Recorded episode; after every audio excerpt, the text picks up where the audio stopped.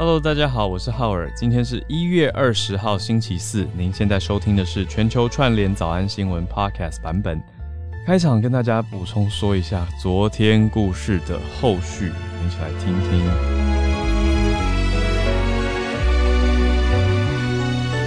浩尔息怒，哎呃，好搭档息怒息怒。好，我觉得我有啦，我其实已经整理情绪，有整理好了。我就是我昨天早上有跟大家讲，前天接受访问，就晚上播出的时候，我觉得语义曲解嘛，嗯所以半晚上我就反映。那昨天早安新闻前就接到记者已经回应了，就是说啊、非常的抱歉，很不好意思，所以会从电视跟网络把报道都下架。哦，但嗯但我要讲一下曲解的细细节，就是我是讲说翻译产业受到了疫情的影响嘛，这是我知道接受访问的时候要讲的。可是最后播出来都是在讲旅游业的事情，那中间就突然跳、跳出我这一段在讲说翻译产业，我就觉得有点远，而且他下标的方式跟最后做结论的方式不是我嗯表达的意思，这是我最在意的重点，因为这样变传递出不是事实啊，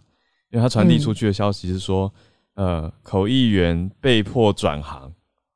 我嗯想说，嗯，这这不是我讲的啊。我跟我跟大家想要表达的是说，我观察到的是很多自由业的同业，他们开始嗯转成是做全职的工作，这跟转行是不一样的吧？因为他们还是做翻译相关的工作啊。对啊，然后然后而且文字下的标还写说什么，我们口译就写高薪口译员也苦撑，然后说说请领政府补助，而且什么纾请纾困，还办网络活动求生，就是写的很惨、哦很惨。嗯但是不是你当时受访想表达是，啊，不是我讲的，不是不是想的问题，是我真的没有讲这些。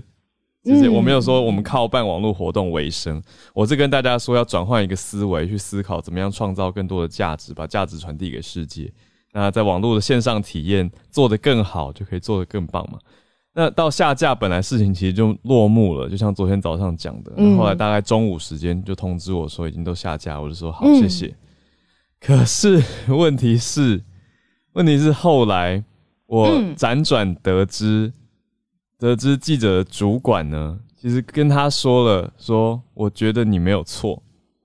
就是主管觉得记者并没有做错事情，但我觉得嗯。那记者得到的感受，他得到的心得是说，啊，很感谢主管最近事情觉得工作不上心或者有点没方向，但很谢谢主管认可我的切角。嗯我就觉得是这样教的吗？就是在媒体上面，如果有发有做的不好的地方，就不管任何的职业或任何的专业，应该还是要实事求是吧？那我觉得主管这样、这样根本就是在耽误整个产业啊，而且也让底下的人其实学到了不好的想法跟做法。因为这次事件的发生，简单说，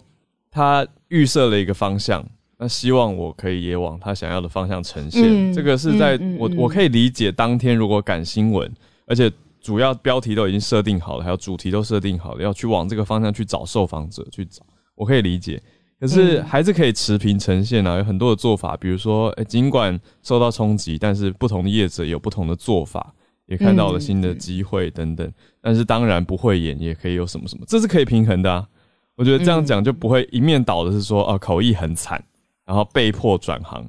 这样非常单不是你当初受访的时候讲出来的话。对对对，而且很单一的直接打一一等于一一等于一招就直接让一个产业的人被抹上了一个奇怪的标签，嗯而且我还要作为受访者，我还要承担这个说话的责任，变成说以后人家听到或看到就想说，哎、那个浩尔好像很惨，然后是浩尔说的，然后哎、哎你们口译怎么样？还好吗？嗯然后大家就会想说谁谁说的？那理解。说我说一个很实在，虽然听起来有点伤这个电视台，可是那个电视台点阅率真的很低啦，所以我当时心里的想法是说，哎、他才几百点阅，那下架就好了。那而且记者，重点是重点是记者，我觉得有学习到了。我觉得那那产业需要人才，我的心情是说，我没有要赶尽杀绝或者一直追究，因为产业需要人才啊，我不能一直逼他。那他如果觉得受到很大的逼迫跟心情的挫折，可能就离开了，那我们就又少了一个新闻工作者。对，可是我觉得这次我其实后来整体下来，我觉得问题最大的是这个主管不应该这样子鼓励他。应该这样瞎挺啊。嗯，我刚刚是在想说，因为我离开电视新闻一阵子了嘛，嗯有一些其实呃，记者或主管下的标题到了编辑台，其实是会编辑他有权限，就是整个改掉的。嗯也就是说，他们如果一开始开稿的时候，它的主轴是这个样子，嗯那就算就是协调的过程当中有稍微持平一下，可能最后送到编辑台那边，呃，又回到原来一开始开稿的主轴，因为嗯各家电视台操作编辑台权力不一样嘛，所以我在想说，这个这个不知道是哪一个环节，嗯嗯，嗯。嗯，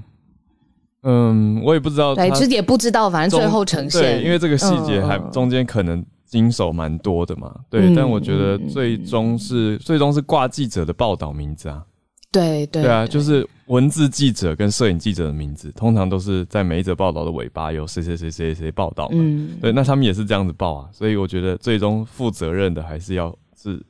这个记者，所以我也是找他。那我觉得问题最大还是主管啦，就是主管，我觉得主管也可以实事求是啊，就可以跟他说，哎、那下次要注意不要做这样子的的呈现，才不会不尊重受访者嘛。对啊，那我觉得你如果都写好了，就不用访问我啦，你就自己把从头到尾讲完就好了。对 不对？他还是需要，他还是需要做电视新闻的画面吧？我理解啊，对啊对啊，，但是不要这样曲解人的。你的意思是，就是不要曲解你的原意嘛？对，而且这样以后大家接受访问，是不是都要旁边有一个人侧拍保护自己？对啊，我有看到有人留言说你要就是，啊我就想说，哇，真的好好好累哦。对啊，嗯，所以我平常也不会生气啊。可是这个事情，我知道，我很理解。解你的脾气，好脾气我。就觉得，嗯，真的还是好好跟大家讲一下。嗯，所以今天早上制作人有很很贴心帮我们，就是找了一些社群想讨论嗯的题目，但我就觉得很想听你说说你的心情啦，因为也是两天多了嘛。我昨天真的以为就是已经告一段落了，因为我觉得记者希望，对对对，嗯、然后我只是很有点意外，就是它是有后续这样嗯子，所以想听听你，而且重点是你的想法是说，那那希望这样类似的事情，其实大家可以多想一层。对我绝对没有要公嗯审，所以我其实很保护他们的个子，我连哪一台都没有讲。所以我真的不是说，哎、今天挑出是谁有问题，然后大家去针对他，我觉得这样无济于事啊。对，我觉得还是大家要了解说，哦，原来我们看到的新闻可能中间有经过蛮多的小小的细节，也许会有一些地方会出错，所以要注意，要小心。对，但是还是很多很多读者不免俗，他们就是会开始哦，一次就直接怪到整个职业上，但那其实也不是我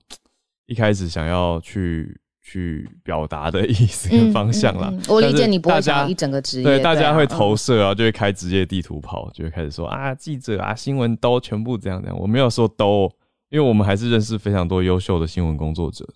就是这样啦。好吧，不用站怎么样可以息怒？例如说寄什么东西给家猫吃吗？不知道不寄给你吃，寄给猫吃这样子。你现在开心愿单，我相信我们这听众朋友那个神通广大，应该可以寄你心上的东西，没有啦，没有啦，还好还好，表示支持这样子。没有那么怒了啦。其实文章发出去，我觉得嗯，有让大家多这一层的思考跟关注到这个议题就就可以了。所以谢谢大家，有有兴趣可以去浩尔一世界按个赞。哦，我啊我哦对了，对班主任提醒我，我现在有一个线上课程了，所以应该要推一下。好了，线上课程大家有兴趣的话，也可以来浩尔一世界，是职待会把链接放上来。职场英文口说课的。嗯嗯嗯嗯，对，嗯但同时也很苦恼是，希望今天可以把我们的赞助链接修好。哦，这个因为我们要预告一下，对不对？，对，我们我们明天要，嗯嗯嗯，明天要播专题了，那专题期间其实就很适合让大家多多支持我们节目。但是我们的那个赞助的连接，我昨天终于有跟跟付款对方讨论了一下，知道一些细节，但是电话客服一直打不进去，所以今天会再试一下。这个好了以后就会息怒了吧？好啦，所以如果大家职场英文口说有需求的话，欢迎来看一看这个新的课程，是我的线上预录大课，最近都在疯狂制作的。好，我们来整理一下今天的新闻。嗯，有几则，一二三四四四则则，我都蛮喜欢的。对，而且也有延续到昨天的这个全球大消息啊，微软并购暴雪的后续。我们先从第一则开始讲起哦，在疫情期间，世界各国的，特别是民主国家的信任度，经过调查之后，发现降到了新低点。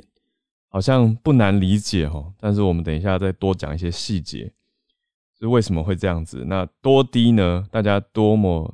变得不信任民主国家呢？我们来看一下。第二则则是跟大家都很有关系的，大家都受到了疫情影响，影响了大幅的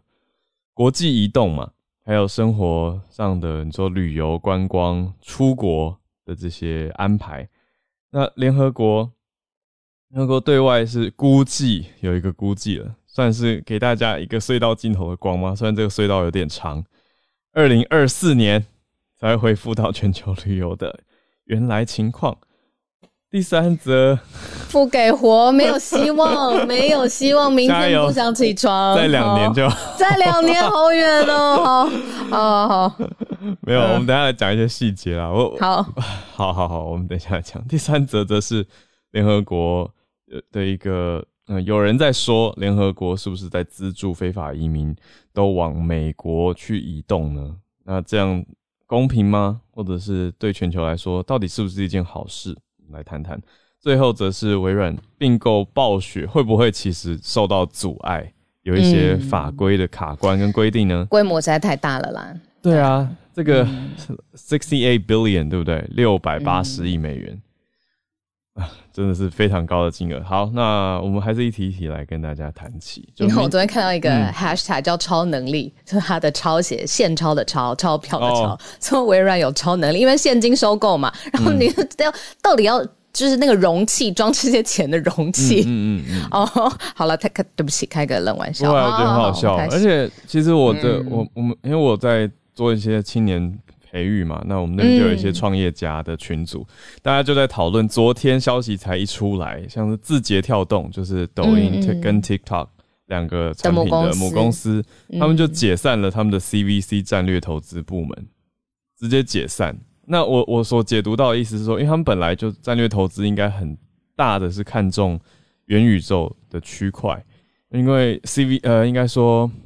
呃字节跳动跟腾讯。这些公司都在努力的拼游戏业跟跟相关的元宇宙的布局啊等等，但现在微软直接把那么大的一个战略伙伴买下来，他们觉得没什么好玩了，是不是？都给你拿走这种感觉，因为动作这么大，哎，直接把一个部门解散掉，战略投资。那 CVC 其实是 Corporate Venture Capital，就是他平常是去专专门去你说并购吧，讲讲简单一点，其他类似并购。表面上是投资新的一个公司，但其实有点程度上就是把一些有潜力的新创公司，然后是相关布局的买进来。那如果是因为微软买了呃动视暴雪之后，他才解解散 CVC，那他掌握业界能力、掌握业界消息能力跟速度也也太慢了。对呀，可是他们已经是当机立断呢，当天就直接把整个部门裁掉。但这种事情并。并不是我第一次听到，因为我有同事之前在北京某大公司工作，也是瞬间他们就就就走人了，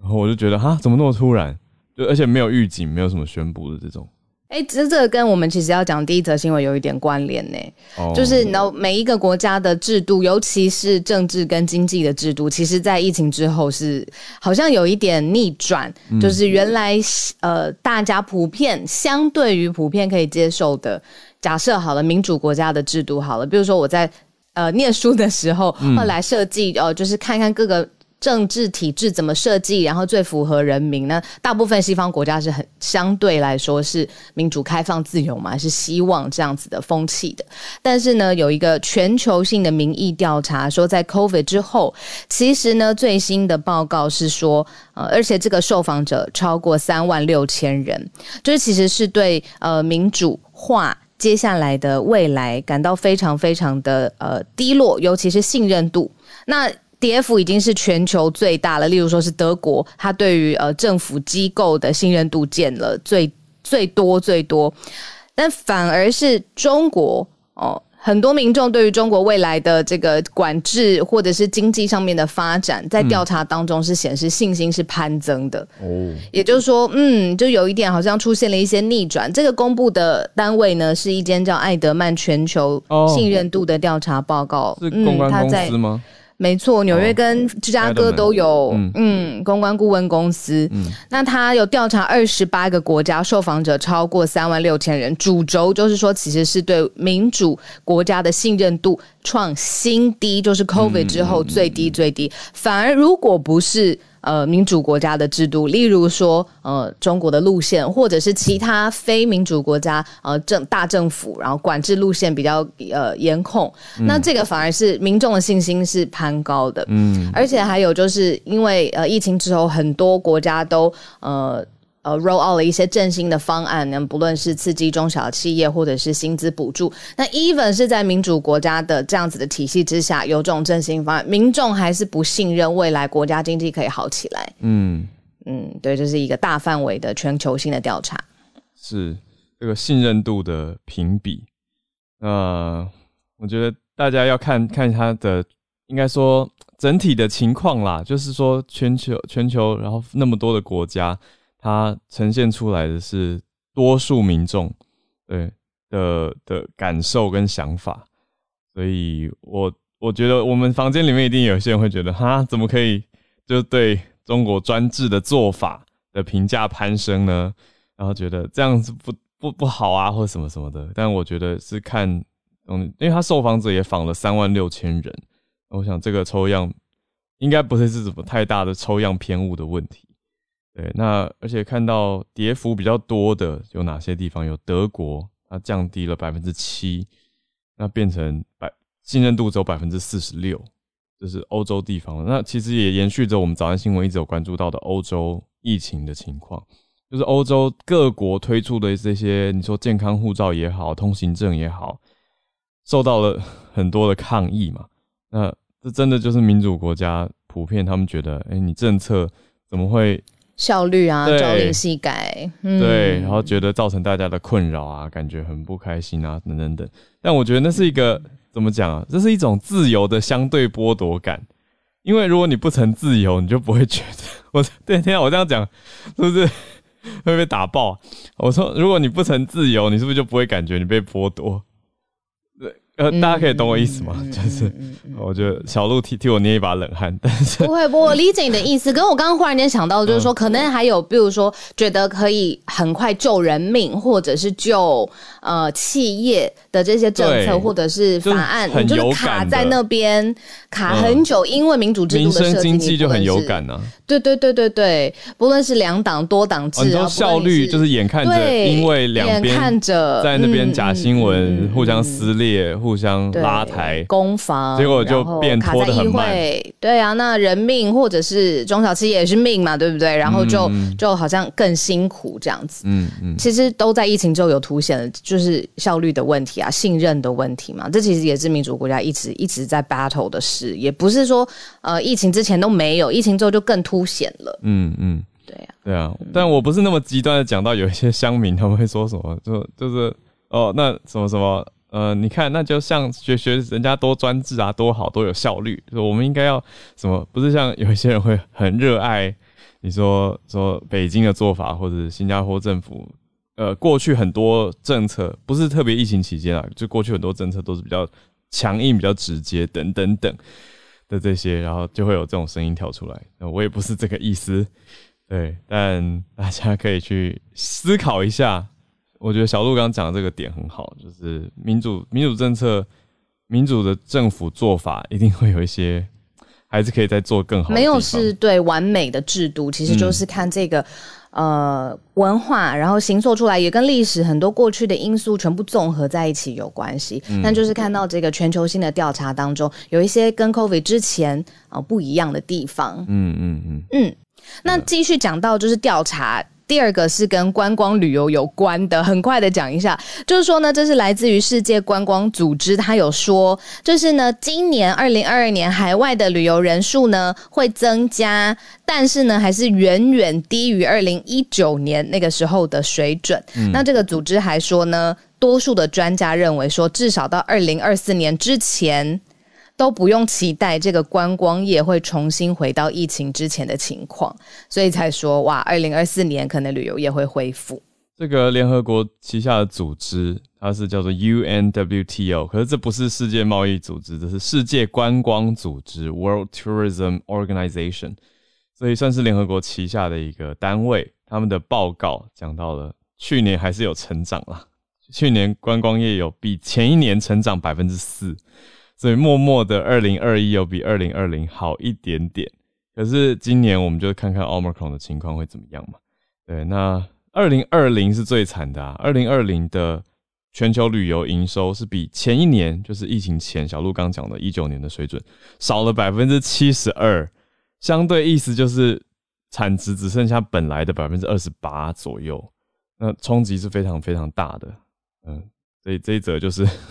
真的大家在看到的跟了解到的旅游业的很辛苦的情况啦。对啊，那二零二四年有可能会回来。预估啦，专家是说，至少在二零二四年前，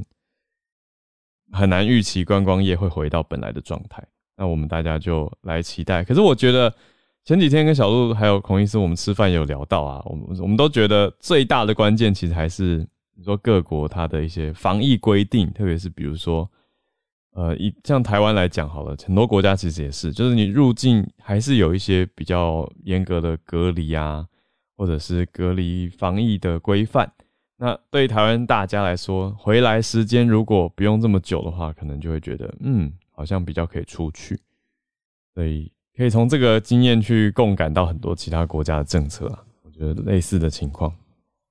好，第三题，我们今天想跟大家分享，也是很快分享一下，就是说，其实移民的这个问题，的确是呃，全世界。范围来看，都是大范围会影响很多不同的国家的。但如果真的有一群人非常想要到美国生活，那这些来自于，例如说非洲国家、哦南美洲、中美洲的这些非法的移民，他们需要长途跋涉，中间有很多站点，需要经过很多很多 hurdles，而且还有，比如说到了墨西哥之后，还要进行，比如说文件的签署，这些现在被一个独立调查的机构来。呃，调查发布报告，就是说，其实中间的这些点啊，或者他们需要得到的资助资金不是大钱，但是联合国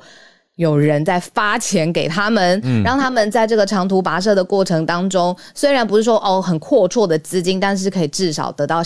下一站，下一站都还可以继续往下走。那他们到了墨西哥之后呢，还是需要填一些文件，然后相关的登记，然后他们就会可能在边境的时候就被美方现在美方的政府对于移民政策还是稍微严格的。那他们的确是会被抓起来，可是呢，抓起来之后，他们等的是被释放之后，他们就可以透过，比如说在美国的工作，或者是默默的一些进行劳务上面的付出来偿还，可能过去在长途跋涉这。这一段时间他们得到的开销，那这个已经就是被一个移民研究中心来来发布报告，就是说，其实联合国在资助来自于世界各地非法移民，用这样子的方式涌入美国。嗯，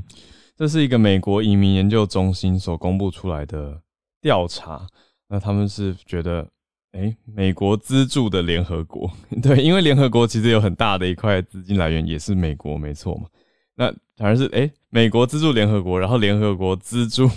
或者对联合国资助这些非法移民从南美、中美、墨西哥就邻比较邻近的地方啦，啊，长途跋涉来到美国，就比较是相对邻近的意思，对啊。那这个资金比较远的话，对，就是最远最远的是有来到非洲，我觉得这边就真的很远了，因为。你说非洲的平民，他经过长途跋涉，穿过南美洲哦，再经过中美洲，然后从 Mexico 再进到美国这边来。因为这个调查是说，联合国他们提供这些资金，是帮助这些移民他们路途当中的食物、跟居住还有交通。就如果没有人帮忙的话，中间这段过程也不太可能会达成。嗯，那这个过程是说，在到了墨西哥的时候。这些移民还要在当地的政府跟墨西哥政府登记，才可以申请联合国的 cash，这是跟联合国拿现金来走路的。所以，嗯，根据这个调查中心的发布呢，是讲到说这些移民他们就也很理性，他们不是来所谓寄生或者是蜗居在人家国家，而是说是要想要来工作，而且能够站起来，在这个地方能够。重新建立一个家这样子的状态。对啊，所以这些移民的问题，当然我觉得美国看了感觉特别的特别的重吧，特别是身在美国的听友，应该感受会很强烈。那从数据上来说的话，二零二一年呢，去年度拜登政府有收纳了一百五十万位的合法还有非法的移民。根据这个调查中心，对，但是大家对于拜登的移民政策其实蛮不满的嘛，那也会觉得你根本就是在延续川普的政策啊，等等等。那大家就会觉得好像没有看到希望的改变，但同时拜登也很难做，因为他也。也不能太 对不对？全部做正中，全部都收进来，那又会被骂爆，然后又会拖到经济，真的会有一些影响，所以真的是很难做。对，但这个调查报告，我觉得让大家了解一下这件事情。对，这个资金的链呢，真的是链方向流动怎么这样链的？嗯嗯，对。好，最后一则呢，是我们昨天跟大家分享的新闻的一个后续哦，就是微软。来并购动视暴雪这间游戏公司，那它会成为全球第三大的游戏公司，前面是啊腾讯跟 Sony。好，那这个因为太大手笔了，它是六百八十七美元亿哦，六百八十七亿美元。嗯，那这个呢，其实我昨天写的还非常的保守，说是这个游戏业上面史上最大的规呃最大手笔的收购案，但其实不是，是科技业。科技业 in general 来说，这都是科技业最大的一个收购案。跟微软自己比好了，上一次的收购案已经很大了。嗯，一六年的时候呢，微软花了两百六十亿美元收，就是在呃社专业社交网络 LinkedIn，然后这个已经很大了。现在呢，六百八七亿是一倍多。好，那这个呢，很可能就迎来了。接下来就是反垄断的调查，因为它实在是太大了，全球性的营收在游戏公司里头也很大。那他会调查，就是说接下来游戏产品的组合、主机、软硬体结合之后，它会不会真的变成就是你知道寡占啊？然后在市场上面有着不可撼动的竞争地位。嗯嗯嗯。那现在呃，微软现在的市值是二点三兆美元。嗯。那他收购了这个动视暴雪的这个金额，其实只占整个总市值的百分之三，就可以想象说他的这个市值帝国真的是，但是已经有触到了就是反垄断调查的这个警戒线了啦。嗯，所以接下来看看就是到底后续交易案的审查会如何。嗯，这样一说，上一次二零一六年买下 LinkedIn 就领英这个职涯，这呃，说履历履历网站嘛，简单一点讲。的金额看起来好小哦，就是现在比起来是小巫见大巫。当时是两百六十亿美元，当当年是非常高了，但现在这个六百八十七亿出来，但是小鹿你补充这个总市值一一比，又又相比之下好像还好，但重点是反垄断机构就会盯上啊，会看说你是不是变成太太大了，因为微软这样一买。瞬间，微软会变成全球营三营收第三大的游戏公司，诶，因为微软本身并不是游戏公司啊，可是它因为把动视暴雪如果成功的买下之后呢，会变成你说全球赚最多钱的营收啦，还没有扣到成本算获利，但它营收最大第三大的游戏公司，他想说哦，so Microsoft is now the gaming company，就会觉得蛮奇妙的吧？对，那反垄断的审查焦点会放在动视暴雪。它的游戏组合，因为实在是太广泛、太先行了，对。但跟游戏微软的游戏主机还有硬体结合在一起，对。那当然，谢谢听友的补充啊。对，微软本来就有在游戏的排名里面，还有 Xbox 啊，对，还有其他相关的研发，所以它不是说本来直接空降，可是问题是它还是因为暴雪的关系会突飞猛进。对，那这一次的交易呢，要透过哪些单位、哪些国家单位的核准呢？会经过到美国方、欧盟还有中国三方。那预计是今年年底才有望完成交易。现在不是一月吗？对哦，现在一月没错，就是要谈那么多个月，这个是慢交易。好，那所以我们就再看看喽，就是微软到底买不买得到他心中想要的这家游戏公司呢？我们就继续观察一下，像美国联邦贸易委员会 （FTC） 跟美国司法部的反垄断部门，应该都会介入到这个调查跟审查里面。那这些层层的关卡都要成功通过，我们讲的这个微软它的战略才会成真。Right，那我觉得最终应该还是会成真啦，不然你觉得字节跳动这些员工走的甘心吗？瞬间整个部门被解散，对啊，但是中间会经过很长的一个程序跟过程。好，那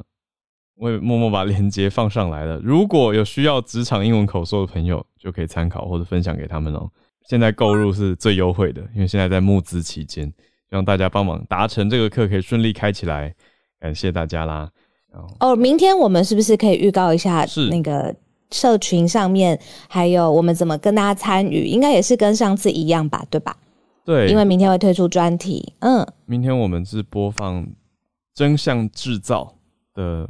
专题访问，我们访问到真相制造的作者刘志新，在跟大家谈假消息是怎么来的，是怎么诞生的。那他的一个假消息链非常的有意思，非常好听，所以邀请大家明天我们会。跟大家在一起，就跟大家一起听。那大家如果想要发表意见、想法啊，可以到 YouTube 去及时的聊天室留言。那一起在 Clubhouse 是感觉一个临场感，然后也方便你带着放在背景收听。那如果早上来不及，就一定要听 Podcast，或是可以再听个几次，帮我们刷一下支持起来。对，明天早上呢会是这样子的方式，就我们不会全球串联啦，也不用特别准备消息。好，那我们来到全球串联时间，欢迎大家举手改一下 bio。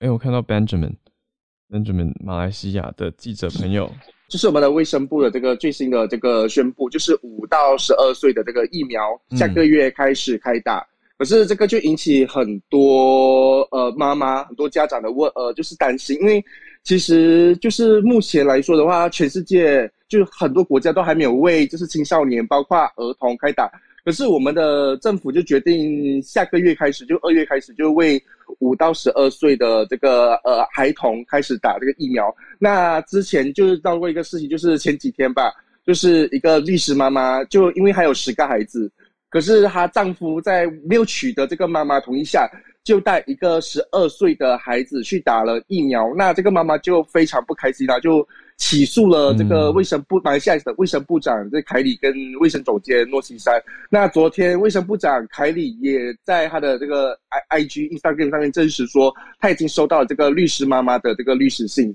可是那不，我对比较会觉得说，嗯，是，可是他不开心的不是是他先生吗？是，可是这就他就说这这是政府的政策哦。那再稍微补充一下，马来西亚的这个呃十二到十七岁的这个疫苗接种，因为已经到了就是九十 percent，就是已经已经感觉是到了呃呃，就是快呃快达到一百 percent 了嘛，所以政府才决定就是让儿童再继续往下打，因为马来西亚目前的这个呃全国的接种率就是完成接种了疫苗是七十八点七 percent，那如果是青以青少年的来看的话，就是八十八点二 percent，嗯，所以其实都已经蛮蛮高的。那。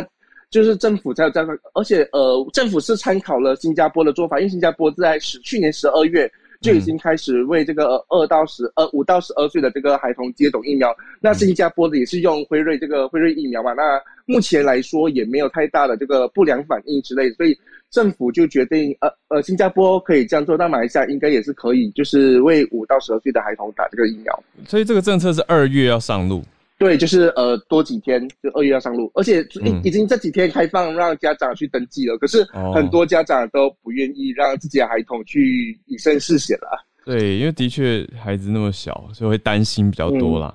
对啊，而且会觉得，哎，有需要吗？那要评估一下，到底打疫苗跟不打疫苗，它两者的风险各是什么？对，但我我比较能理解。我后来看到你写的摘要是说，这个律师妈妈她主要的原因是她拒绝让孩子去打疫苗。结果还被警还被要求要到警察局，她是去警察局备案，没有，他是去因为啊，他去警察局报呃备案，因为你要自己去报的哦，对，她自己去报的，她自己去报报案了过后才去才发律师信要起诉，为什么？他就觉得这样政策有问题，嗯，哦，理解。好，这是 Benjamin 带来这个消息，我觉得他反映了蛮多，就家长会在现在的疫苗政策下担心的心情，甚至有人挑战卫生部长说，哎。你你你你也有孩子，那你的孩子是不是应该直播打疫苗？因为他自己呃，卫生部长凯里自己也有孩子嘛，嗯就是他的孩子是差不多这个年龄界呃嗯年龄群的孩童，嗯嗯所以是甚至挑战到卫生部长要自己带孩子上电视台，可以给给全国证明，这你疫苗是安全的。就是大家的心情会担心，，对，然后就说，嗯哎、那你为什么不先打？这种，好，谢谢 Benjamin 带来这个大马方面的消息。那也希望疫情都一切还好啦。对，要要打到孩子，我觉得大家就会比较担心特别多。美国之前其实也是啊。好，那我们再来连线到美国这边来。好，Orlando 汉超老师，关于这个啊乌克兰局势的，那拜登总统今天召开了一场新闻发布会。那这场发布会上，他说，如果俄罗斯大就是大规模武装入侵乌克兰的话，将会付出巨大代价。那乍一看好像是一个好像非常这个严重对这个就是俄罗斯严重的这个恫吓，但他其实还有后半句话，就是说啊、如果说这个啊，就是他说 depends on what Russia does，就是看俄罗斯人要做什么。如果说只是一个小，就是它是 minor incursion incursion 啊，就是说一个小的冲突的话，可能就是另外一种这个方式啊，然后就是可能就是意思就是说事情还有转圜的空间。嗯那拜登也是在同样一个就是这个发布会上就说和普丁的第三次的峰会也是一个 possibility，也是一种可能。嗯那当然，就是现在，就是因为拜登，就是他政府一直以来都是很都是在这个乌克兰局势上给的态度似乎都非常模棱两可，所以其实现在美国国内，尤其是共和党的参议员和这个国会当中的共和党啊，对拜登也是有些不满。就比如说，有一位共和党的啊议员在这次发记者会之后就表示啊，对于这个就是俄罗斯对乌克兰的任何就是入侵行为，无论是大规模还是小规模，都是不容挑战的啊，都都是这个不可容忍的，因为这是对啊乌克兰。自由的践踏，也是对国际秩序的践踏。那可以说，现在就是大家的目光都是聚集在乌克兰的这个边境上，嗯因为现在俄罗斯已经在这个东部、北部、南部三个方向集中了超过十万人。虽然嘴上说着不不会入侵，不会入侵，但是 对搞成这个样子，搞成对搞成这样一个样子，真的是这个就很很很很皮皮擦呀，嗯就真的是真的是很怕。所以所以老师会讲台语，然然对，然后然后然后对，所以所以就是现在，而且美国的反应就是大家也很关注，就是因为现在整个欧洲就是整个北约集团其实都是看就是在看美国要怎样做，然后嗯。拜登政府一方面也要考虑就是不能造成北约盟友之间的互相分裂，然后另外就是对台湾来说，还有中国其实也在看，就是美国如果面临这个乌克兰被入侵的情况，美国要如何反应，可能中国也会拿来在台海问题上做一个参考吧。这条新闻就是这样，谢谢。嗯，谢谢汉超老师，十万真的很多，我只能说十万军人。好，那再来连线到叶老师，叶老师早安。我看叶老师这个题目是不是昨天本来要分享，但是因为对对跟我们解析，昨天是讲臭氧跟稻米这些之间的关联嘛，那今天可以带来你本来预备的题目。啊，今天分享两个，就是一个是就是肯雅哈，肯雅最近就是又出现了所谓的猎巫的风潮。肯雅的猎巫是怎么回事呢？原来他们发现说呢，那些被指控为女巫的那个年长女性呢，都是寡妇，然后她们继承了那个她们去世的丈夫的田地。嗯，那因为在肯雅的传统观念里面，他们认为说呢，寡妇不配继承丈夫的土地。哦，但是随着这个，就是随着这个呃社会变得现代化，他们嗯。允许寡妇继承丈夫的土地，但是那些人他们就操弄这个观念，然后呢，就是指控这些年长的女性，就是说他们使用巫术，然后就活活的把他们烧死。嗯。对，那非常可怕。其实我看到这个新闻的时候，我是想到中世纪也有所谓的猎巫，对，就是 witch hunt，中世嗯对，那中世纪的 witch hunt 其实后来也证明说，它其实是跟那个就是掠夺财产有关，因为像那个当时就是有一些相关的法令，像比方说呢，如果指控对方那个对方是这个巫术哈，嗯对方是那个巫婆或者是巫师。嗯成立了以后呢，可以享有对方的财产。这个法令取消以后呢，被检举的人就变少了。天哪，第二个要跟大家分享的是一个蛮有意思的新闻，就是在这个古代的这个美索不达米亚，嗯。他们的这个呃浮雕上面呢，常常出现一种类似马的生物，他们叫做 kunga，K U N G A。哦，Kunga 呢，显然是非常受到他们的崇拜，因为不只是出现在浮雕，出现在一些相关的这个记载上面，嗯。他们甚至于呢会让这种那个类似马的生物跟着贵族一起陪葬。嗯那他们一直很好奇这个到底是什么生物。那随着近代就是这个 DNA 定序的技术的进步，哈，他们现在发现说呢，这个昆嘎这种生物呢，它其实是那个叙利亚野驴。不过现在世界上已经没有这种生物，它已经绝种了。就叙利亚野驴跟那个驴子嗯，的杂交种。哦，就是现在已经不存在的一种古代生物。对对，哦。跟那个驴子的杂交种，那就是说当时他们为什么会，就是说那个科学家是认为说，为什么会选择要制造这种混种生物呢？主要是因为当时美索不达米亚还没有马，嗯。那在作战的时候，他们需要就是呃能够冲锋的动物，嗯。但是那个驴子跟牛都拒绝冲锋，就是又没有马。对，那个冲锋是需要所谓的我们说这个就是那个战或逃的一种反应，就是需要那个肾上腺素飙的很高，启动那个战或逃的反应。对啊，但是这个，然后他们发现说，他们认为说这个困嘎这种生物呢，应该是具备有这个战或逃的反嗯应。哦，所以在这个浮雕里面都出现说，就是他帮那个贵族拉战车啦，然后或者是说拉着游行的马车啦等等。嗯但是这种生物只有存在在存在了一段相当短的时间，因为大概呃过不了几百年，就是马就从那个中亚的草原引进到美索不达米亚，那那个不需要费事的去制造这个混种生物，嗯嗯。那个就可以直接用马的话，当然就没有人去，没有人想要去这个培育这个生物。哦。哎那对，但是这个发现就是说，把这个，因为过去大家都认为说，第一个混种生物应该是骡子，就是嗯。马跟驴的那个杂交种。是那这个发现就是发现说，世界上第一个混种生物其实是这种被称为那个困困嘎的动物。谢谢老师。对啊，那两则落差很大，一个是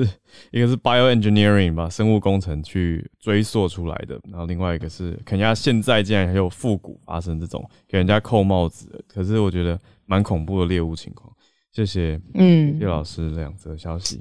叶老师每一天都会在我们声音都哑了，有没有？都会在我们的社团上面那个帮我们整理标题新闻，嗯对，所以在社团上面其实呃也也可以看到叶老师用文字上面表达，对啊，就是蛮多丰富的资讯哦，真的没有声音了，对不起。小鹿辛苦了，休息一下。好，对，哦小鹿这几天真的是对，谢谢老师，非常谢谢叶老师。那我们再连线到芭比，这则是关于就是犀牛怎么可以取代白鸽成为和平象征的原因。嗯那呃，这个地点是在喜马拉雅山下印度阿萨姆邦的马纳斯国家公园。它啊，它是一个联合国的世界自然遗产。那原本保护区内有呃老虎、大象、水牛这些其他野生动物，当然也包含犀牛。但是曾经发生这些野生动物的数量骤降，然后原本在这个国家公园内的一百头犀牛全都消失了。所以那时候是森林保护开发，还有其他的经济活动都停止的时间。那砍伐森林跟盗猎变成当地人唯一谋生的手段。然后让这个马纳斯国家公园被联合国列为就是濒危的世界遗产。那最后是经过动物保育跟阿萨姆森林部门的长期驻点，在这边营救治疗，还有野放这些孤儿犀牛宝宝，然后努力到二零一一年才让马纳斯从濒危的世界遗产名录上面做删除。那报道的是，他们这次将犀牛就是重新的呃重新引入的计划。那一头犀牛被从印度东部的呃卡奇兰加国家公园转移栖地到了这个印度阿萨姆邦的马纳斯国家公园。那路程大概是从台湾最北的富贵角到最南的鹅銮鼻这个距离，所以应该不会是用倒吊的。前天有跟大家分享，那因为 对，因为除了生态环境的影响，那倒立犀牛角也是导致犀牛数量骤减很大因素，所以嗯当地人会因为抢夺犀牛角或是盗猎目标发生冲突，所以这一次他们呃观测人员他们在现场看到有五百多名呃就是当地民众围观犀牛的时候就很紧张，想说他们是不是又要开始就是盗猎抢犀牛角？对，然后结果走近才发现他们是在收集犀牛的粪便，哦然后因为他们认为那个是吉祥的象征，嗯所以就觉得犀牛是正在帮助和缓这些种族啊人与人之间冲突的和平代表。嗯嗯有兴趣的朋友可以搜寻 BBC 放在 Future 专栏的报道，以上跟大家分享。嗯，谢谢芭比。我就描芭比描绘的这个画面非常非常的 peaceful，就是五百个人祥和在那边采集地上的他们认为祥和的象征，那应该现场是蛮蛮肃穆、蛮特别的一个气氛。谢谢芭比，对芭比都会看，我觉得蛮有意思的国际各地发生的消息、发生的事情。对，那现在时间我也来邀请孔医师今天想讲一个纽约撑过去了，哦，比较快。那个我们前面有讲说英国疫情，然后最早进入了伦敦，伦敦有撑过去了。嗯那刚刚英国那个就是稍早，英国首相开防疫的记者会哈，哦，他们把原本这个进入冬天的 Plan B 已经回到 Plan A，嗯然后将会把口罩令再再就去除掉，嗯然后又不用远距上班啦、等等的，又回到原来自由日七月十九号到冬天之前的状态哈。英国等于有撑过这一波疫情，那那个整个英国都已经比较好了哈。那这个美国的话，我觉得就是有看到曙光了哈。我昨天有嗯看到那个纽约市长，这个这个市长好像还没上任多久，嗯他他就有说，哎、我们已经就是好像有点战胜 Omicron 的感觉。他这么说是有依据的哦，因为我昨天自己在那边看美国的数字哦，我就发现东北边，然后特别是几个大城市哦，像是呃华盛顿，然后芝加哥这这些比较早进入 Omicron 疫情的地方，他们似乎有在下降了。嗯，来得快，去得也快哦。那特别是纽约，纽约这次进的就是很快了哈。嗯那可是现在已经有好几个数字也显示这个疫情有在往下降。嗯。那当然确诊数字大幅下降。哈，原本前几天过年前后有到纽约市单日破四万人，嗯。单日破四万确诊，对他们来说也当然就是两年来的新纪录哦。是。那可是现在已经大幅降到两万以下了。嗯。那只看确诊可能也不够准，看一下 PCR 的阳性率哦，的确也是大幅下降。前一阵子三十好几哦，嗯三十几，现在已经降到二十出头。嗯可是只看这个，当然纽约不是完全没有风承受，然后没有付出代价就撑过这一波哦。嗯你也看他们的住院数啊，住院数的确有到那个，大家应该记得纽约是第一波武汉原始猪的时候首当其冲哦，对 已经是两年前的四月最严最厉害的哦。那那时候纽约很多医疗崩溃的惨况哦，嗯那那一波纽约其实死亡人数是最多的。嗯那后来是后来反而这个后面遇到的，不管是 Alpha 或是 Delta，纽约的只看疫情都没有第一波严重，嗯就是看住院的人数、医疗崩溃的程度，还有死亡数的话，其实都远远没有第一波严重哈。嗯那可是这个现在 Omicron 造成的住院哦，大概是武汉那个低坡的时候的一半。嗯。那死亡的话，吼，死亡当然没有那一波那么严重，吼。嗯。可是现在 Omicron 在纽约造成的七日平均死亡数，哈，嗯。呃，一百一百出头人，那这个数字已经超过了之前的哦。Alpha 跟 Delta，、所以你你当然完全这又多了一个证据哦，你不要嗯一直以为 Omicron 是都是轻症，嗯。没有没有，不是的哈，它显然不是完全弱化的病毒哦。嗯。你你实在分母太高的时候，呃，医院还是有呃影响那个崩溃的危机，然后死亡数还是会上升的哦。嗯。那纽约其实是嗯疫苗打的相对好的地方，在在整个美国来说，嗯。那他们大概都比美国的平均大概高了大概十吧，就是疫苗的覆盖率，然后第三针也打得还不错哈。嗯那纽约可以相对比较平稳的，呃，撑过了这一波。可是我觉得不代表美国的其他地方可以一样顺利哈，嗯特别是疫苗没有打好的地方。那纽约当然那个专家也还是警告，因为毕竟你现在还是有每天两万例，嗯两万其实还是一个很高的数字哦。那所以当然还是提醒这个欧米伽还没走哈、哦，就是不要太不要太那个放松这样子哈、哦。嗯那美国每个地方的疫情现在就是不同步了哈。那个有些地方才刚刚起来，然后压力越来越大，那个住院的人越来越多。嗯那顺便讲一下日本，嗯，又转到日本，日本也日本也日本指数型上升了，四万，对四万，嗯那这个就是破了这两年来的新纪录哈。嗯他也是坐电梯上来了。嗯，一月一号，整个日本确诊也不过四百多例，嗯，四百到四万，哦，他就是花了半个月。对啊，那日我我看到日本现在呃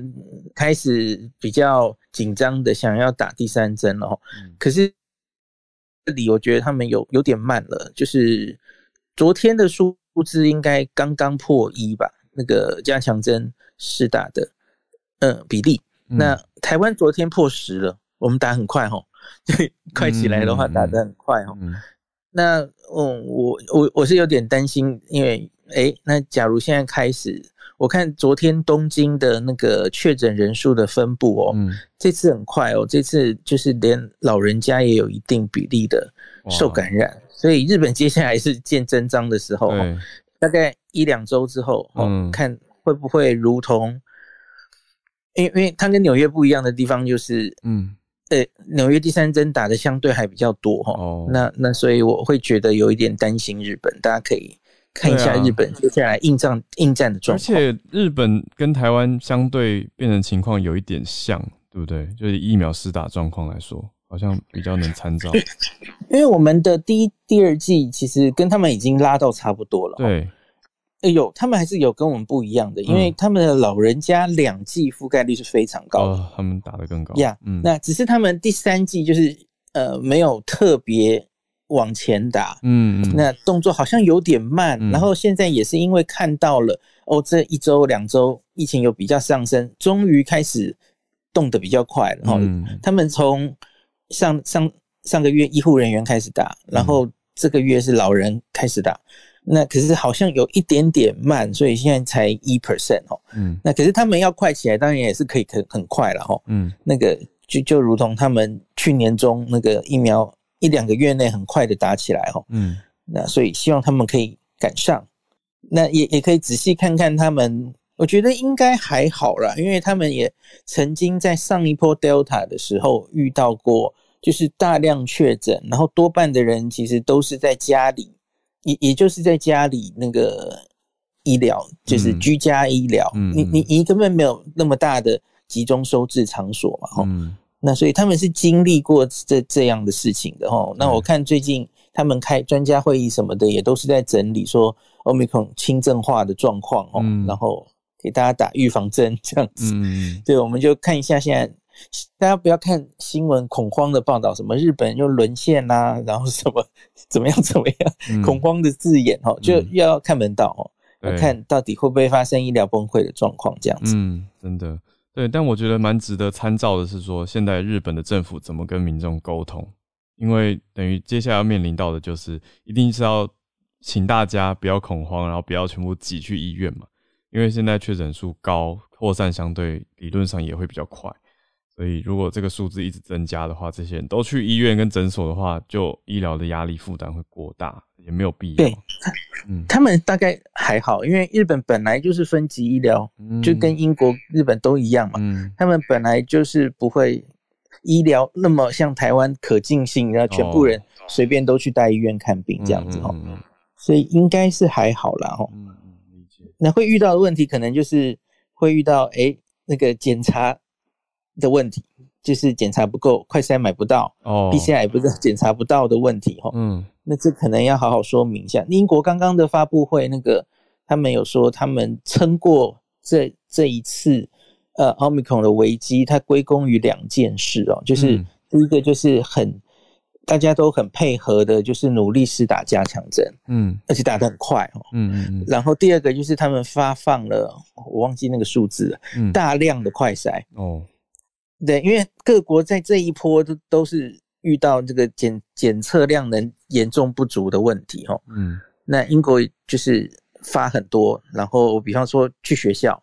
然后让学生可以用这个快筛的结果决定要不要上课等等的哈、哦。嗯那撑过了这一波这样子。嗯嗯嗯，意思。那我这边收到翠翠，然后补充一下东京这边的防疫规定，相对没有很严格，是说营业时间要缩短，可是还是可以提供酒类，这是东京。但是日本有其他县市，有些是禁止饮酒的，禁止贩售酒类，就是避免大家有过度的这种联谊交流的传播可能性。那翠翠这阵子是因为有类似鼻窦炎的感冒，所以痛苦了一阵子，就只能来听，没有来连线。那前几天他第一个进教室，所以 特别跟他 shout out，关心他一下，希望他早日康复啦。好，谢谢医师，今天让我们知道了纽约这边的特别情况，还有日本现在新的境况，大家更多的参照跟关注。诶，补一下，刚刚 Benjamin 有提到这个马来西亚的。儿童的地方，对马来西亚，对不起，马来西亚的接种，那那其实上礼拜也通过了五到十一岁可以打 BNT 疫苗。那可是，嗯，那个美国的话，哦，美国是最早通过儿童可以打的嘛，可是他们强制不像我们去就是学校这样统一施打，所以就是愿意打的打，不愿意的打，所以他们其实没有打很多，不到五成吧，就是没没有打到非常多。那儿童，我觉得是接下来大家可能会很比较担心的哦，因为就是英国、美国都有发现，儿童因为 Omicron 住院的绝对数值是增加了哦。那所以，我们接下来台湾可能还好了哦，嗯，大家真的不要太担心，因为反正我们现在放寒假了嘛，先小朋友在家里了，就暂时先。等于是停课了哈，先先可以不用太担心这件事。那指挥中心专家小组有说最近要开会讨论儿童疫苗的问题，大家就看一下他们接下来怎么决定这样子。谢谢医师，呃，今天的串联也在这边来到了一个尾声，所以也再次谢谢大家今天一起来跟我们串联在一起，也再次谢谢医师今天的解析，帮助大家看在疫情当中突破迷雾，看到嗯各国的情况。比较理性的看待科学。好，那我们就明天早上的专题跟大家见面了。所以明天就医师也可以休息一下，然后大家的串联时间也休息一下。但我们一起来听很重要的真相制造，还有怎么做好媒体的辨识、媒体的试读，也了解新闻产业。另外有一群人，他们算是假新闻产业。在做什么样的事情？那原来在世界各国都是已经变成一个全球化、互相联动的循环。明天一起来听，很精彩。我们今天就串联到这边，明早跟大家继续空中见。我们的专题会跟大家串联在一起，大家明天见，拜拜。